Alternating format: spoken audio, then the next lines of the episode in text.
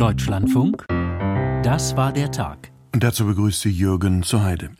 In der Ukraine ist in den vergangenen Tagen das Kriegsrecht verlängert worden. Wahlen gibt es nicht, die es eigentlich geben sollte. Und jetzt hat der Präsident die Armeeführung ausgetauscht. Darüber ist in den vergangenen Tagen mehr als einmal gemunkelt worden. Er hat es getan. Präsident Zelensky sitzt ganz fest an den Schalthebeln der Macht und er benutzt sie. Gnadenlos, könnte man jetzt sagen, so wie wir das im Moment von außen sehen. Es gibt in der Ukraine, aber nicht nur dort, eben auch außerhalb, viele, viele Menschen, die fragen, hat das wirklich ausschließlich sachliche Gründe, was der Präsident dort tut, oder gibt es andere? In den Nachrichten haben wir es gerade gehört. Der Armeechef war beliebter als er im Volk. Und das mag ein Präsident, zumal ein schauspielender Präsident, nicht so besonders gerne. Schwierige Fragen, die wir zu Beginn der Sendung klären wollen. Die weiteren Themen. Es geht um die Debatte im Umgang mit dem Antisemitismus, was wir zum Beispiel an der FU in Berlin gehört haben. Der Bericht heute, der erschreckende Bericht und ein Interview dazu. Dann haben wir natürlich wie immer den Blick auf das Börsengeschehen, die Kommentarspalten und einen Nachruf auf den Historiker Alfred Grosser. Wir beginnen in der Ukraine. Dort ist der Oberbefehlshaber entlassen worden. Der neue ist da. Rebecca Barth erklärt. Mitten im Krieg entlässt der ukrainische Präsident seinen ranghöchsten Soldaten, General Valeri Saluschny. Überraschend kommt diese Entscheidung jedoch nicht. Vorangegangen waren Wochen der Spekulation über einen offenkundigen Konflikt zwischen Volodymyr Zelensky und dem Oberbefehlshaber der ukrainischen Armee. Nun muss Saluschny also gehen. Grund dafür offenbar die gescheiterte Gegenoffensive der ukrainischen Armee. Volodymyr Zelensky in seiner Stellungnahme. Leider ist es uns nicht gelungen, unsere Ziele am Boden zu erreichen. Wir müssen ehrlich sein. Das Gefühl der Stagnation in den südlichen Gebieten und die Schwierigkeiten bei den Kämpfen in der Region Donetsk haben die öffentliche Stimmung beeinträchtigt. Die Ukrainer sprechen weniger von einem Sieg. Die Entlassung Saluschnys aber ist umstritten. Der General genießt große Beliebtheit in der ukrainischen Bevölkerung. Aktuell ist er sogar beliebter als der Präsident selbst. Zelensky sehe in ihm einen möglichen politischen Konkurrenten, meinen viele. Gleichzeitig sind die Probleme in der Armee vielfältig. Allein verantwortlich dafür sei Saluschny jedoch nicht, meint der Journalist Juri Butussow. Sicherlich ist das Vorgehen unseres Militärkommandos nicht ideal. Wir haben in der Armee viele Probleme, die nicht gelöst werden. Aber wenn Saluschny ersetzt wird, verändert sich dann etwas in der Armee? Das zumindest erwartet Volodymyr Zelensky. Es gehe ihm nicht um Politik, betont der ukrainische Präsident in einer Videoansprache, sondern um systematische Veränderungen in der Armee. Die ukrainischen Streitkräfte müssten erneuert werden, technologisch fortschrittlicher sollten sie kämpfen. Очікую найближчим часом ich erwarte in naher Zukunft Veränderungen in den Streitkräften der Ukraine. Ein realistischer Aktionsplan für das Jahr 2024 sollte auf dem Tisch liegen. Er sollte die reale Situation auf dem Schlachtfeld und die Aussichten berücksichtigen.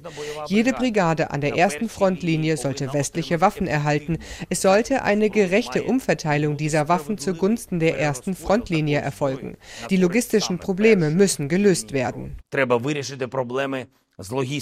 Eine Herkulesaufgabe für den neuen an der Spitze der ukrainischen Armee, General Oleksandr Sirski. Er hatte bisher das Kommando über die Bodentruppen der Ukraine, war verantwortlich für die erfolgreiche Verteidigung der Hauptstadt und die Rückeroberung der Region Kharkiv.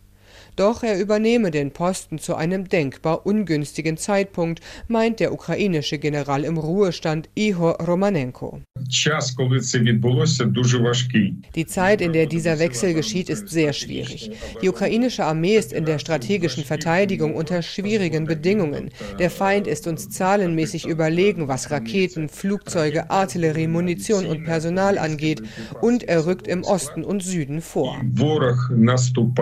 Sirsk Zelensky stehe vor einer großen Herausforderung, meint Romanenko.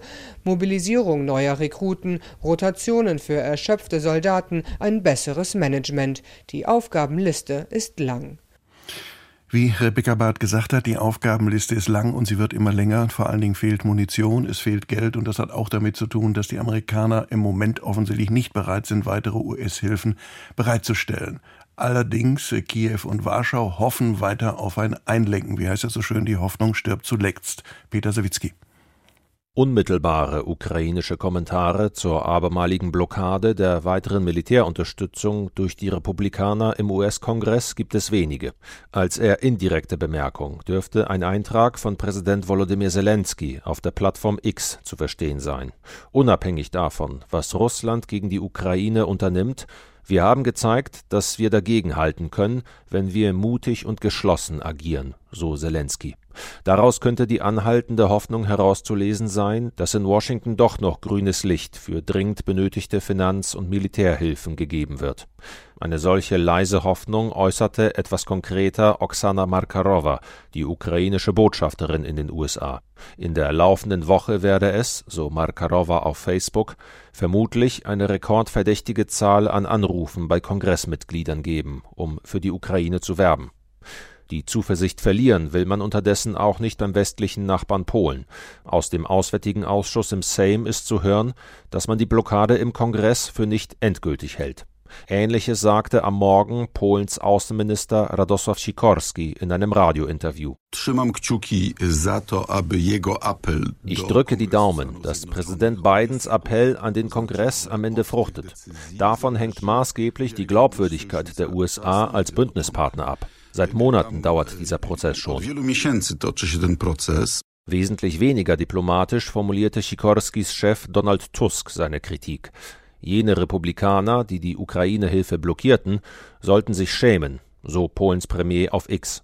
Auf Europa könnte angesichts der politischen Hängepartie in den USA mehr Verantwortung in Bezug auf die Unterstützung Kiews zukommen. Genau dies dürfte das Kernthema bevorstehender Gespräche im sogenannten Weimarer Dreieck sein. Am Montag reisen Tusk und Sikorski zunächst nach Paris. Tusk fliegt anschließend weiter nach Berlin. Dass Europa mehr im Verteidigungsbereich investieren muss, ist innerhalb der neuen Regierung in Warschau unstrittig. Neben der Abmilderung etwa von bereits spürbaren Munitionsengpässen der Ukraine an der Front betrifft dies aber auch die eigenen NATO-Fähigkeiten, wie Sikorski betonte. Der Westen hat zu lange von der Friedensdividende gelebt. Jetzt müssen wieder Normalzustände herbeigeführt werden, etwa die Fähigkeit zur Abschreckung. Einen zumindest mittelfristigen Angriff Russlands aufs NATO-Gebiet hält man in Warschau für überaus denkbar. Dem könne umso besser vorgebeugt werden, so der Tenor, wenn der Ukraine mit allem Notwendigen geholfen werde.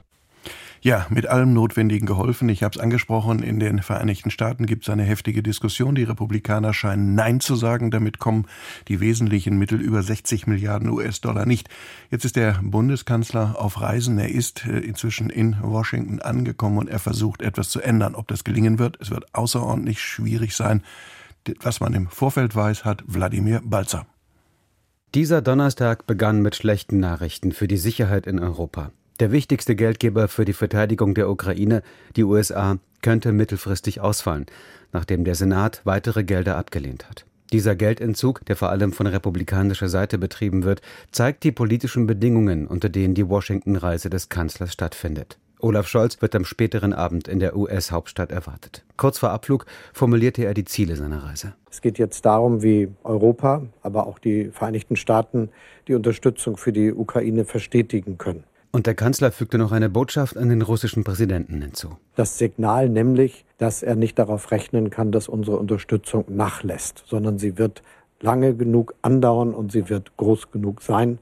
Das ist die Botschaft, die wir in den nächsten Tagen und Wochen gemeinsam aussenden müssen. Ähnlich äußerte sich auch Agnes Strack-Zimmermann, Vorsitzende des Verteidigungsausschusses im Bundestag und FDP-Spitzenkandidatin für die Europawahl im ZDF. Was es für uns bedeutet, dass egal wie in den Vereinigten Staaten im November gewählt wird, bleibt Joe Biden, was zu hoffen ist, oder kommt Donald Trump, so oder so wir in Europa uns deutlich stärker darauf einstellen müssen, wenn wir wirklich an der Seite der Ukraine sein wollen, und das wollen wir, deutlich mehr Unterstützung in die Hand zu nehmen. Mehr europäische Hilfen für die Ukraine angesichts des allmählichen Rückzugs der USA. Das will auch Roderich Giesewetter, CDU-Verteidigungspolitiker, der gerade in Kiew ist und heute im Deutschlandfunk befragt wurde. Europa muss jetzt Verantwortung übernehmen und die Amerikaner in einem Großteil der Unterstützung, insbesondere mit weitreichenden Waffen, entlasten. Dabei bleibt die Kostenfrage umstritten. In einem Beitrag für das Wall Street Journal verwies Olaf Scholz auf die Summe von knapp 85 Milliarden Euro, die bisher von EU-Staaten für die Ukraine aufgebracht worden seien. Und zu weiteren Geldern schrieb der Kanzler Zitat Die langfristigen Konsequenzen und Kosten, die entstehen, wenn es nicht gelingt, Putin aufzuhalten, würden alle Investitionen in den Schatten stellen, die wir jetzt tätigen. Zitat Ende. Deutschland ist nach den USA der zweitwichtigste Geldgeber für die Ukraine. Scholz beziffert die deutsche Militärhilfe auf mehr als 30 Milliarden Euro. Seine Botschaft nicht nachlassen und weiter um amerikanische Hilfen werben. Denn ein russischer Sieg in der Ukraine, so schreibt der Kanzler im Wall Street Journal, würde das Gesicht Europas dramatisch verändern und wäre ein schwerer Schlag für die liberale Weltordnung.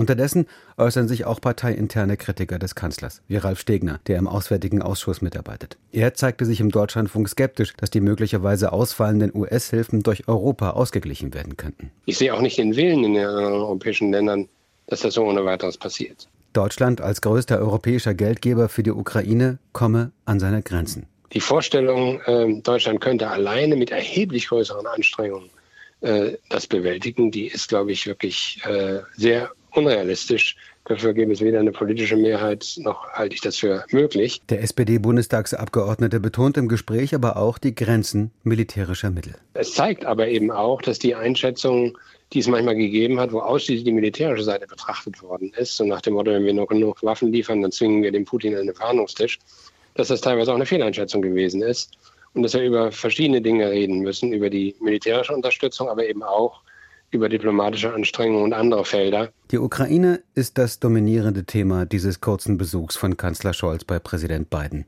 Erster Termin nach der Landung ist ein Abendessen mit Politikern der Republikaner und der Demokraten. Eine erste Gelegenheit, die Aufmerksamkeit auf die Sicherheit in Europa zu lenken.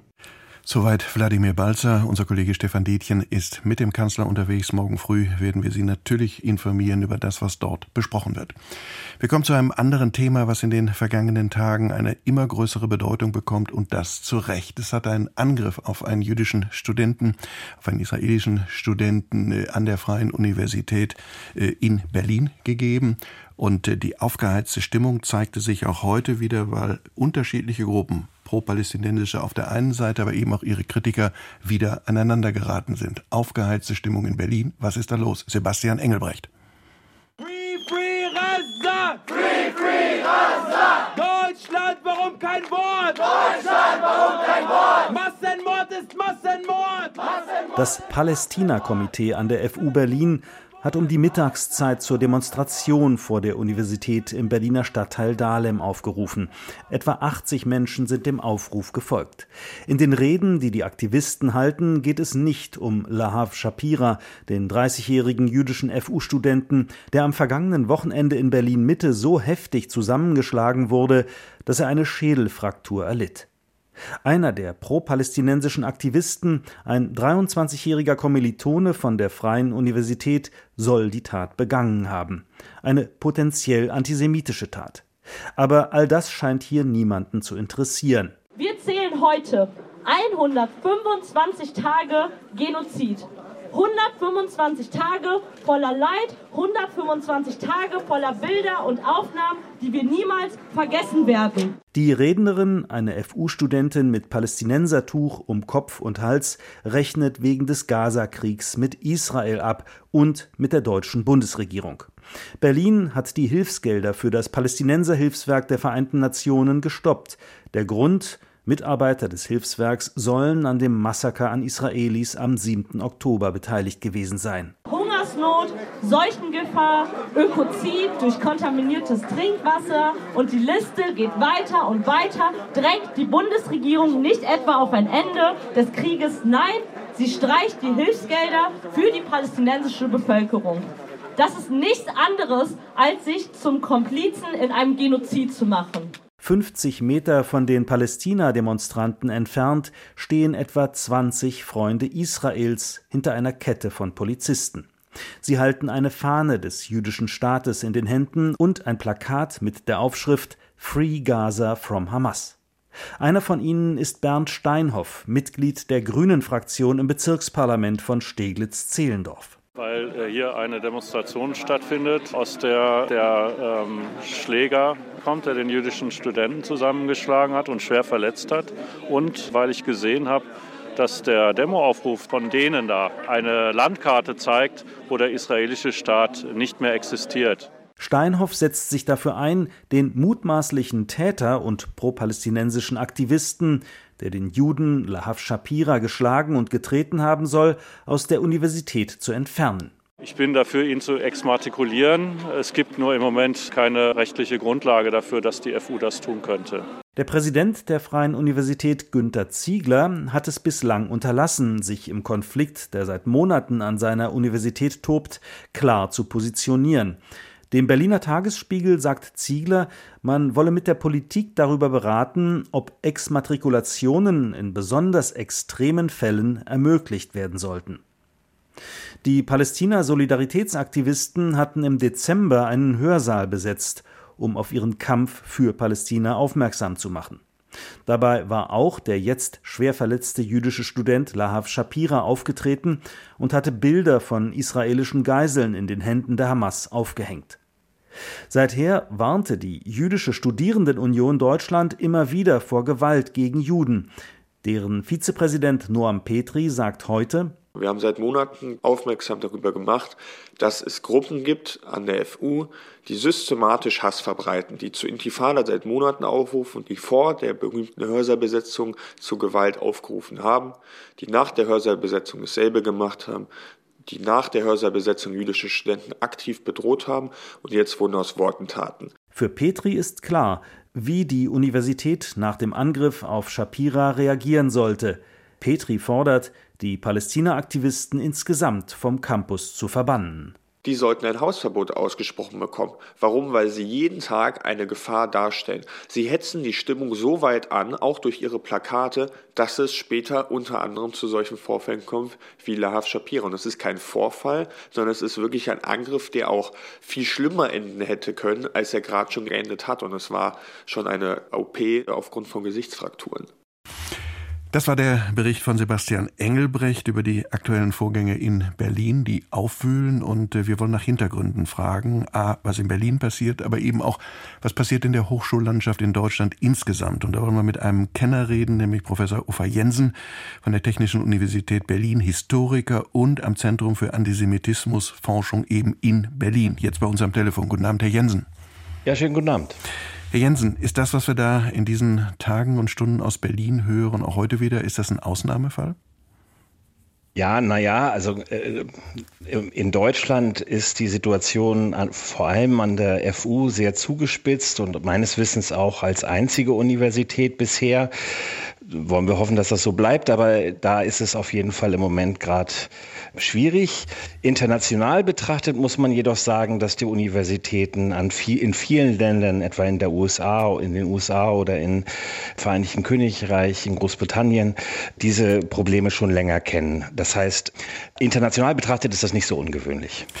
Ich wollte Sie eigentlich fragen, ob es ein strukturelles Problem in Deutschland gibt. Jetzt haben Sie schon gesagt, nein, in Deutschland eher nicht. Dann muss ich andersrum fragen, warum ist das in Berlin dann möglicherweise ja manifester als anderswo? Das ist eine gute Frage. Das ist gar nicht, also weiß ich gar nicht so genau, wie man das beantworten soll. Also ich glaube, dass internationale Trends hier eine Rolle spielen, dass auch die, natürlich jetzt der Nahostkonflikt, der Überfall da oder die Terrorakte der Hamas, aber auch der Krieg im Gaza da natürlich reinspielen oder das vor allem austragen. Vielleicht ist es auch eine besondere Konstellation bei bestimmten Bevölkerungsgruppen in Berlin, die das so eskalierten lassen. Allerdings ist es auch in Berlin nur an der FU und nicht an der HU oder an der TU meines Wissens. Sie haben sich hier mit Zornpolitik beschäftigt, also mit dem, was wir da zum Beispiel heute äh, in dem Beitrag, den wir vorhin vom Kollegen Engelbrecht gehört haben, äh, ja, was, was, was da auch wieder passiert ist, wenn man da junge Menschen nur noch schreien hört. In dem Fall waren es äh, diejenigen, die Mitleid mit den Menschen in Gaza haben, aber am Ende weniger das Mitleid artikulieren als die Wut auf, auf, auf Juden. Was, was passiert da? Ja, das schaukelt sich im Moment leider wirklich enorm hoch und das ist auch ein echtes Problem für die Universität, aber auch, glaube ich, für auch darüber hinaus, ja, da werden auch von zum Teil Aktivistinnen dann, äh, wird das ein bisschen hochgekocht und dann stehen da zwei Gruppen gegenüber, die sich gegenseitig anbrüllen. Das äh, kann niemand wollen und das passiert ja auch vor dem Hintergrund dieses schrecklichen Überfalls und der Körperverletzung, äh, die da am letzten Freitag passiert ist, wo ein, ein Jude angegriffen wurde. Und das zeigt eben auch schon die Dramatik der Situation im Moment. Ist das in Anführungsstrichen nur, und dieses nur streichen wir bitte sofort wieder, ist das eine Auseinandersetzung zwischen Palästinensern und Juden oder äh, spielen auch rechte, äh, rechte Kräfte, die es in Deutschland ja leider zuhauf gibt, äh, auch, auch da eine Rolle oder äh, spielt das sich weniger in Universitäten ab? Das mit ich glaube, Rechten. dass ja genau, das, ich glaube, dass das äh, die Auseinandersetzung, also auch antisemitische Vorfälle von Rechten, die es die ganze Zeit gibt, über die wir aber weniger reden, dass die sich gerade nicht an den Unis manifestieren. Jedenfalls ist mir das nicht bekannt. Was sich hier manifestiert, ist in der Tat eine Auseinandersetzung. Ich, ich würde breiter sagen von einem pro-israelischen und pro-palästinensischen Lager, wohl wissend, dass da zum Teil Juden und Palästinenser dazwischen sind, aber auch durchaus aus ja, wie soll ich jetzt sagen, biodeutsche äh, Gruppen, die sich für die eine oder die andere Sache da stark machen. Das scheint mir aber insgesamt eher eine Auseinandersetzung im weitesten Sinne auf der Linken zu sein, die da jetzt an den Unis hochkocht. Was sind die adäquaten Reaktionen oder welche Reaktionen brauchten wir? Und das müssen wir jetzt unterscheiden. Es gibt das, was möglich ist und das, was möglicherweise rechtlich im Moment, wie wir hören, zum Beispiel Exmatrikulation, noch nicht im Bereich des Möglichen liegt. Äh, schichten Sie das bitte mal ab. Ja, also das, was jetzt auf jeden Fall natürlich gemacht werden muss, wenn es zu solcher, zu solchen Vorfällen wie am Freitag kommt und zu solcher Körperverletzung, dann ist das ein Gegenstand für die Polizei und natürlich auch für möglicherweise die Staatsanwaltschaft oder den, den ganzen rechtlichen Prozess, der dann läuft. Das ist eine schwere Körperverletzung. Das besprengt ja den Rahmen, über den wir hier bisher an den Unis gesprochen haben, schon bei Weitem. Und was jetzt aber da natürlich vor Ort äh, bei den Demos oder bei Protestaktionen passiert, ist dummerweise eher ein Anschreien und keine wirkliche Auseinandersetzung. Da kann man eigentlich auch nur quasi mit Polizei oder zumindest Beobachten der Polizei vorgehen und versuchen als Uni das wieder in Diskussionsbahnen zu bringen. Das scheint aber im Moment wegen der Zuspitzung auch im Gazakrieg sehr schwierig. Nur das würde ich mir eigentlich wünschen, dass wir versuchen, die Uni wieder als Ort zu nutzen, wo über diese Themen ja auch wirklich sinnvollerweise, möglicherweise auch kontrovers, aber eben gewaltfrei und friedlich diskutiert werden sollte. Ja, aber ich sag mal, das ist doch der eigentliche Sinn einer Universität, dass man an der Universität disputiert und diskutiert, aber dass man sich nicht gegenseitig, äh, Entschuldigung, an die Gurgel geht. Natürlich, sowieso. Und auch das sich gegenseitig anschreien, was da offensichtlich jetzt heute passiert ist, ist nicht im Sinne einer Universität. Das äh, führt natürlich auch dazu, dass, auf, dass Juden und Jüdinnen sich bedroht fühlen. Dass, äh, ich weiß aber auch von palästinensischen Gruppen, dass sie sich bedroht fühlen. Und das äh, wird natürlich durch solchen Aktivismus und durch solche Demonstrationen eher nur schlimmer und kann nicht im Sinne der Uni sein. Es muss vielmehr eine Auseinandersetzung und auch eine Diskussion über Antisemitismus, aber auch über den Nahostkonflikt und möglicherweise den Zusammenhang zwischen Antisemitismus und Israel-Kritik beziehungsweise eben Israel-Feindschaft. Darüber muss mehr gesprochen werden. Jetzt sind Sie am Zentrum für Antisemitismusforschung. Jetzt frage ich Sie, die Menschen, die wir da zum Teil in den Beiträgen hören und sehen, die eben ja am Ende nur noch schreien und vielleicht auch mehr tun. Äh, haben Sie die Hoffnung, dass man die über die Ratio erreichen kann? Gibt es da Beispiele für?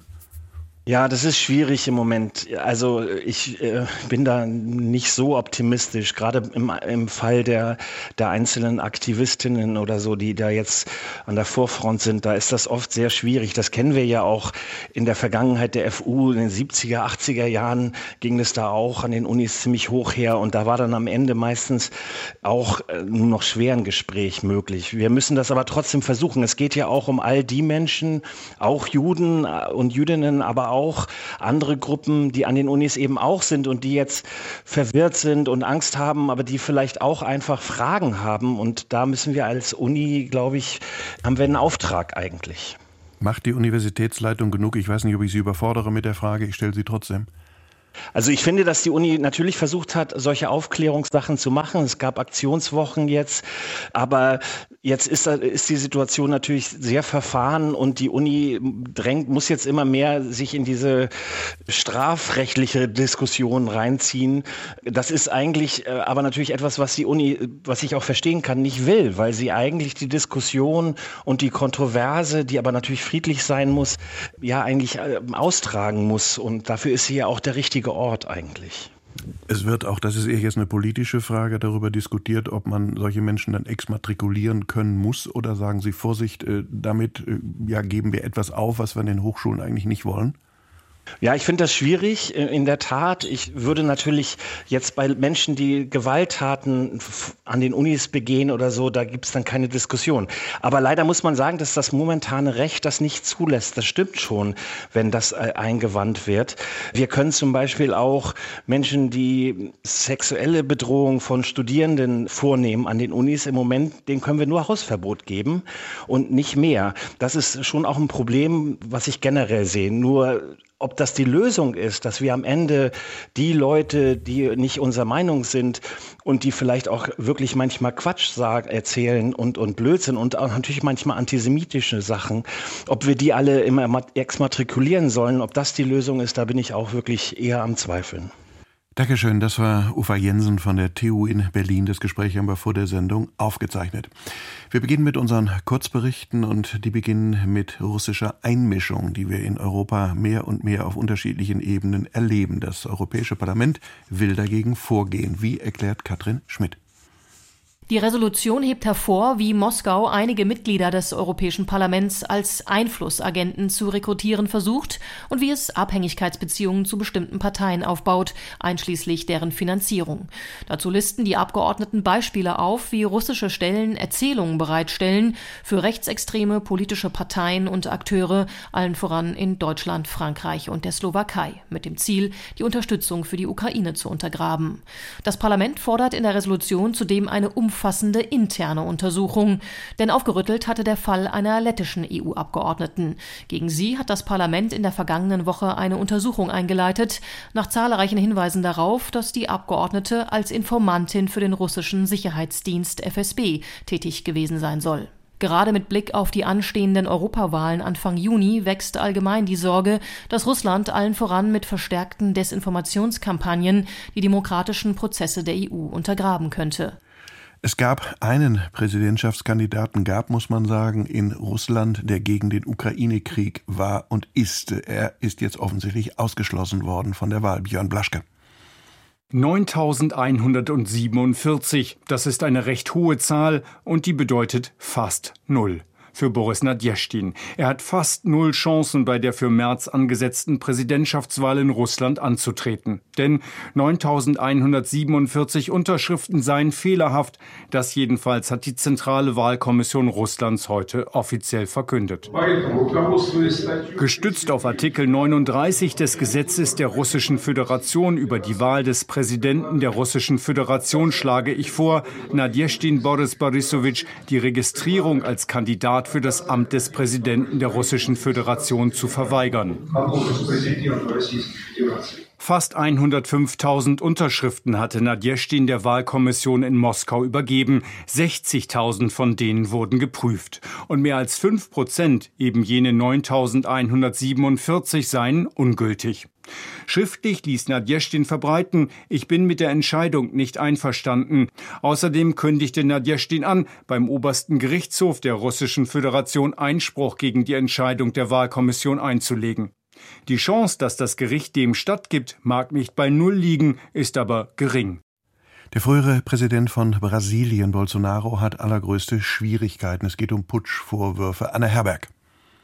War Ex-Präsident Jair Bolsonaro Teil eines Putschkomplotts? Dazu wird in Brasilien schon seit Monaten ermittelt. Nun führte die Bundespolizei Razzien in mehreren Bundesstaaten durch. Ziel war auch Bolsonaro selbst, der Brasilien von 2019 bis Ende 2022 als Präsident regiert hatte. Nach Angaben seines Anwalts musste er im Zusammenhang mit den Ermittlungen nun seinen Pass abgeben. Die Bundespolizei teilte mit, die Ermittlungen richteten sich gegen eine, Zitat, kriminelle Organisation, die an einem Putschversuch beteiligt war, um den damaligen Präsidenten an der Macht zu halten.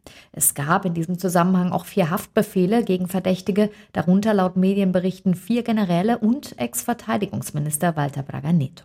Nach der Wahlniederlage von Bolsonaro bei den vergangenen Wahlen hatten seine Anhänger am 8. Januar 2023 zu Tausenden das Regierungsviertel in der Hauptstadt Brasilia gestürmt. Sie attackierten und verwüsteten das Parlament, das oberste Gericht und den Präsidentenpalast. Das oberste Gericht ermittelt nun gegen Bolsonaro wegen des Verdachts, zu den Unruhen angestiftet zu haben. Im Juni vergangenen Jahres war der ehemalige Präsident vom obersten Wahlgericht wegen seiner unbelegten Wahlbetrugsvorwürfe für acht Jahre von allen politischen Ämtern ausgeschlossen worden. Der Vulkanausbruch auf Island führt jetzt zu Schwierigkeiten. Zum Beispiel die Wasserversorgung gerät in Gefahr. Warum das so ist, Sophie Donges. Die Lava ist über eine wichtige Leitung geflossen und hat diese zerstört. Jetzt reichen die Warmwasservorräte in den Speichern für die Reykjanes-Halbinsel nur noch für wenige Stunden. Weil mit Warmwasser auch geheizt wird und die Außentemperaturen deutlich unter 0 Grad sind, ist das ein großes Problem. Der internationale Flughafen hat bereits kein warmes Wasser mehr. Der Flugverkehr ist derzeit noch nicht beeinträchtigt. Nun sind die gut 25.000 Menschen in der Gegend aufgerufen, so wenig Warmwasser und Strom wie möglich zu verbrauchen. Das Stromnetz könnte schnell überlastet sein, warnte der Zivilschutz. In den frühen Morgenstunden war erneut ein Vulkan auf der Reykjanes-Halbinsel ausgebrochen, bereits zum dritten Mal seit Dezember. Zunächst hieß es, alles kein Problem, die Infrastruktur sei nicht betroffen. Um 23.41 Uhr schauen wir jetzt auf das Börsengeschehen. Die heutige Börsensituation fasst Heidi Radwilas zusammen. An der Börse waren heute vor allem die vielen Unternehmensbilanzen Thema. Zwar gab es Licht und Schatten, aber der deutsche Aktienindex zum Beispiel konnte sich weiter auf relativ hohem Niveau halten. Nach Handelsschluss standen 16.964 Punkte auf der Anzeigentafel, ein Plus von einem Viertelprozent. Am Nachmittag hatte das deutsche Börsenbarometer erneut kurz die psychologisch wichtige Marke von 17.000 Punkten übersprungen, das Allzeithoch vom Dienstag mit rund 17.050 Punkten in Reichweite. Aber dann gab der DAX wieder etwas nach. An die DAX-Spitze kämpfte sich heute der Halbleiterhersteller Infineon mit fast 4 Prozent plus. Die Aktie hatte jedoch zuvor wegen negativer Geschäftsentwicklung deutlich verloren.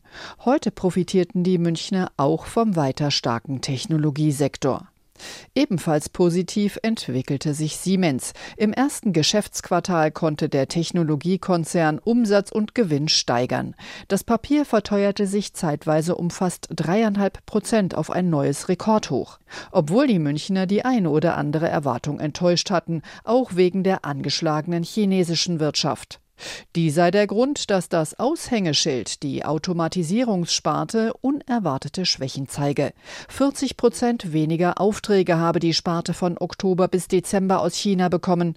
Das Ergebnis der Sparte brach auch deshalb um 20 Prozent ein. Die angespannte Lage in China trifft die gesamte deutsche Wirtschaft hart. 2023 sind die Exporte nach China um 8 Prozent gesunken. Das war der Börsenbericht, das war Heidi Radwilas. Es gibt immer mehr Konflikte in dieser Welt und einer betrifft äh, zum Beispiel das, was im Moment äh, bei den Houthis äh, passiert. Da gibt es jetzt einen neuen Marineeinsatz. Die Fregatte Hessen aus Deutschland ist ausgelaufen als Teil der EU-Marinegeschichte. Und man versucht gemeinsam die Seewege zu sichern. Warum das wichtig ist, muss man nicht erklären. Im Moment ist die Wirtschaft ohnehin in Schwierigkeiten und wenn man bestimmte Wege nicht mehr nutzen kann, wird alles noch teurer, als es ohnehin schon ist. Klaus Remme zu diesem Marineeinsatz. Um 10 Uhr hieß es leinenlos für die Fregatte Hessen. Noch fehlt der formale Beschluss für diesen neuen EU-Einsatz, noch fehlt das notwendige Bundeswehrmandat für die deutsche Beteiligung. Doch man will vor Ort sein, wenn es soweit ist. Heute wurde bereits der rechtliche Rahmen für Aspides, so heißt die Mission, beschlossen. Die EU-Außenminister geben dann am 19. Februar in Brüssel endgültig grünes Licht. So ist die Planung. Marineinspekteur Jan-Christian Karg spricht mit Blick auf die deutsche Fregatte vom Goldstandard der Marine. Da uns allen bewusst ist, dass wir hier in eine konkrete Gefährdung einlaufen, in einen möglichen scharfen Waffengang, war uns von vornherein klar, dass wir nur eine besonders durchhaltefähige und gut ausgebildete Einheit, ein Schiff dorthin entsenden können. Seit Monaten beschießen jemenitische Houthi-Milizen Handelsschiffe im Roten Meer. Diese Schiffe gilt es zu beschützen. Die Gefahr ist konkret und nicht mit Einsätzen aus Vorjahren zu vergleichen. Karg verweist etwa auf den Anti-Piraterie-Einsatz Atalanta am Horn von Afrika. Wir sind beteiligt gewesen an Atalanta. Ich war selber äh, Kommandeur in See im, im Indischen Ozean, wo wir auch gegen Piraten vorgehen mussten. Aber das ist nicht im Ansatz die Bedrohung, die wir jetzt sehen. Also ja, das ist der ernsthafteste Einsatz einer deutschen Marineeinheit seit vielen Jahrzehnten. An Bord der Hessen rund 250 Soldatinnen und Soldaten plus topmoderne Elektronik und Bewaffnung. Das Radar deckt ein Gebiet von 400 Kilometern ab. Raketen und Drohnen können bis zu einer Entfernung von 160 Kilometer abgeschossen werden. Die Mission ist zunächst auf ein Jahr ausgelegt. Die deutsche Fregatte wird, Stand jetzt, bis Ende April im Einsatz sein. Zusammen mit den EU-Partnern will man ständig mit drei Schiffen vor Ort sein. Die Rotation ist noch nicht final durchgeplant. Doch Karg warnt, die deutsche Marine müsse mit den Kräften haushalten. Die britische Marine hat, also die Royal Navy hat vergleichbare Einheiten sechs. Die französische Marine hat vergleichbare Einheiten acht. Die italienische Marine hat vergleichbare Einheiten zwölf. Wir haben drei. Ein zweites deutsches Schiff ist für das zweite Halbjahr dennoch vorgesehen. Koordiniert wird Aspides aller Voraussicht nach vom griechischen Larissa aus. Auch Italien, Frankreich, die Niederlande, Belgien, Dänemark und als Drittstaat Norwegen haben eine Beteiligung in Aussicht gestellt. Anders als Amerikaner und Briten, die schon seit Wochen im Einsatzgebiet gegen die Houthis agieren, auch mit Angriffen auf Houthi-Stellungen an Land, ist der EU-Einsatz rein defensiv angelegt. Der EU-Außenbeauftragte Josep Borrell hatte in den vergangenen Tagen mehrfach betont, This mission, Aspides, will not conduct any operation on land, only on sea in a purely defensive mode. Keine Angriffe auf Infrastruktur an Land, so Borrell. Es gehe ausschließlich um den Schutz vor Raketen und Drohnen aus der Luft. Insbesondere Deutschland hatte auf einen separaten EU-Einsatz gedrängt, denn in einem solchen System kollektiver Sicherheit ist das Mandat des Bundestages verfassungsrechtlich abgesichert. Auch deshalb gilt eine breite parlamentarische Mehrheit für das entsprechende Mandat als sicher. Soweit Klaus Remme. Er war die Stimme Frankreichs in Deutschland. Und in Frankreich wiederum war er die Stimme Deutschlands. Er war französischer Staatsbürger, aber trotzdem in Deutschland geboren. Ich rede von Alfred Grosser. War er Historiker? Nein, er war mehr. Er war Historiker, aber er war mehr und hat mehr bewirkt für die deutsch-französische Zusammenarbeit und auch Freundschaft als manche Politiker. Jetzt ist er verstorben. Ursula Welter kannte ihn und würdigt ihn. Ich bin ein echter Franzose. Alfred Grosser, der Mann, der deutsch-französische Geschichte geschrieben hat, der Mann mit dem spitzbübischen Lachen, dem scharfen Verstand, der wortgewaltige, freundliche Intellektuelle, dessen Sätze voller Ideenreichtum waren. Als Sohn jüdischer Eltern am 1. Februar 1925 in Frankfurt am Main geboren. Emigration nach Frankreich 1933. Und dann sind wir weg im Dezember 33. Ich habe schnell Französisch gelernt, war dann normal in der Schule, bekam 35 den ersten Preis für Französisch und bin von meine Memoiren auf Französisch heißen Memoire d'un Français, Memoir eines Franzosen. Und das betone ich in Deutschland immer, ich bin ein echter Franzose. Ich bin kein Deutscher mit französischem Pass. Alfred Grossers Deutschland, das war das Deutschland der Nachkriegszeit. Mein Deutschland lautet der Titel eines der vielen Bücher aus der Feder des Franzosen. Deutschland, für dessen Zukunft er sich mit verantwortlich fühlte. Ich war 1947 zum ersten Mal in meiner Geburtsstadt Frankfurt aber war damals schon entschlossen über zwei Dinge, die ich gelernt habe, also empfunden habe in einer Nacht im August 1944 in Marseille mit falschen Papieren, wo ich dort lebte. BBC verkündete, dass die alten Leute von Theresienstadt nach Auschwitz transportiert würden. Das war auch der Fall für die Schwester meines Vaters und ihr Mann. Und am nächsten Tag war ich sicher, endgültig sicher, dass es keine Kollektivschuld gibt. Reisen, Gespräche, Vorträge in Schulklassen. Bis zuletzt war Alfred Grosser ein wichtiger Mittler zwischen beiden Ländern. In zwei Gemeinschaften werde ich akzeptiert als Mitstreiter, obwohl ich ihnen nicht angehöre. Das ist als Franzose, als voller Franzose in Deutschland und auf der anderen Seite als Atheist dem französischen Katholizismus. Und das muss ich in Deutschland immer erklären. In Deutschland geboren, in der Resistance im Widerstand, nach dem Krieg Studium in Aix-en-Provence und Paris, Politik und Germanistik. Jahrzehntelang Inhaber des renommierten Lehrstuhls am Institut Sciences Po. Träger des Großen Verdienstkreuzes mit Stern und Schulterband, Friedenspreisträger des deutschen Buchhandels. Die Liste seines Lebenswerks ist lang. Alfred Grosser, das war der intellektuelle Wegbereiter und Begleiter der deutsch-französischen Beziehungen. Und das war der streitbare Geist, der kritische Beobachter Israels etwa. Israels Siedlungspolitik Alfred Grosser nahm kein Blatt vor den Mund, wenn es um den Nahostkonflikt ging. Es ist, weil meine vier Großeltern, meine zwei Eltern Juden waren, dass ich die Vergehen Israels gegen die Grundrechte bitterer empfinde als bei jedem anderen Land. Den Schülern, den vielen Schülern, vor denen er sprach, gab er regelmäßig mit auf den Weg. Und ich sah immer die Pflicht, gegen die Werte von Hitler zu kämpfen. Das heißt, alle Menschen sind gleich, die gleiche Würde, das steht schon im Grundgesetz und das zum Beispiel auf die Palästinenser anwenden. Und das hat mit Antisemitismus nichts zu tun. Auch Frankreichs Politik hat Alfred Grosser stets mit dieser Elle gemessen. Das leidende Frankreich, das seien die Jugendlichen mit den falschen Postleitzahlen, den Einwanderervornamen, die keine Chancen in dieser Gesellschaft hätten. Auch für sie setzte sich Grosser ein. Der Schreibtischstuhl vor der prall gefüllten Bücherwand im Studierzimmer von Alfred Grosser im 15. Stadtteil von Paris bleibt nun leer. Soweit Ursula Welter. Und der letzte Beitrag wird für mich als Westfalen jetzt eine besondere Herausforderung und schwer. Der Straßenkarneval im Rheinland hat begonnen. Ohne mich heute, dafür mit Vivian Leue. Bitte. Okay,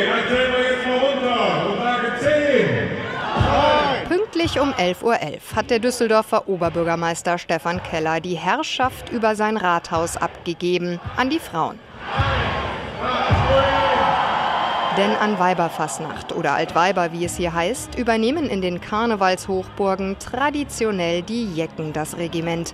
Sie feiern bis Aschermittwoch, ob auf den Straßen, in den Kneipen oder Festzelten. Einfach mal einmal im Jahr die Sau rauslassen. Lachen, lieben Alkohol. Ja, heute ist es mal krisenfreie drei, vier Tage auf jeden Fall. Bis Rosenmontag. Extra Urlaub genommen für heute und morgen und äh, die muss man sich gönnen, die Tage auf jeden Fall. Bei zum Teil kräftigem Dauerregen überdeckten Capes und bunte Schirme die mitunter in wochenlanger Handarbeit gefertigten Kopfbedeckungen, Perücken und Kostüme. In den Kneipen und Zelten wurde es deshalb schon am Morgen voll. Die Karnevalisten ließen sich die Stimmung vom Wetter nicht vermiesen. Wir sind doch gleich im Zelt, ist doch ideal. Es ist nur einmal Karneval im Jahr. Bis dann ein Bier von der Decke tropft, dann musst du rausgehen. Damit die Stimmung ruhig und friedlich bleibt, sind von heute bis Aschermittwoch so viele Sicherheits- und Ordnungskräfte wie selten unterwegs, wie der NRW-Innenminister Herbert Reul mitteilte. Allein die Polizei schicke 62.000 Polizisten und Polizistinnen auf die Straße, denn die abstrakte Anschlagsgefahr sei hoch, warnte der Innenminister. Karneval ist aber nicht nur Party, es ist auch Tradition.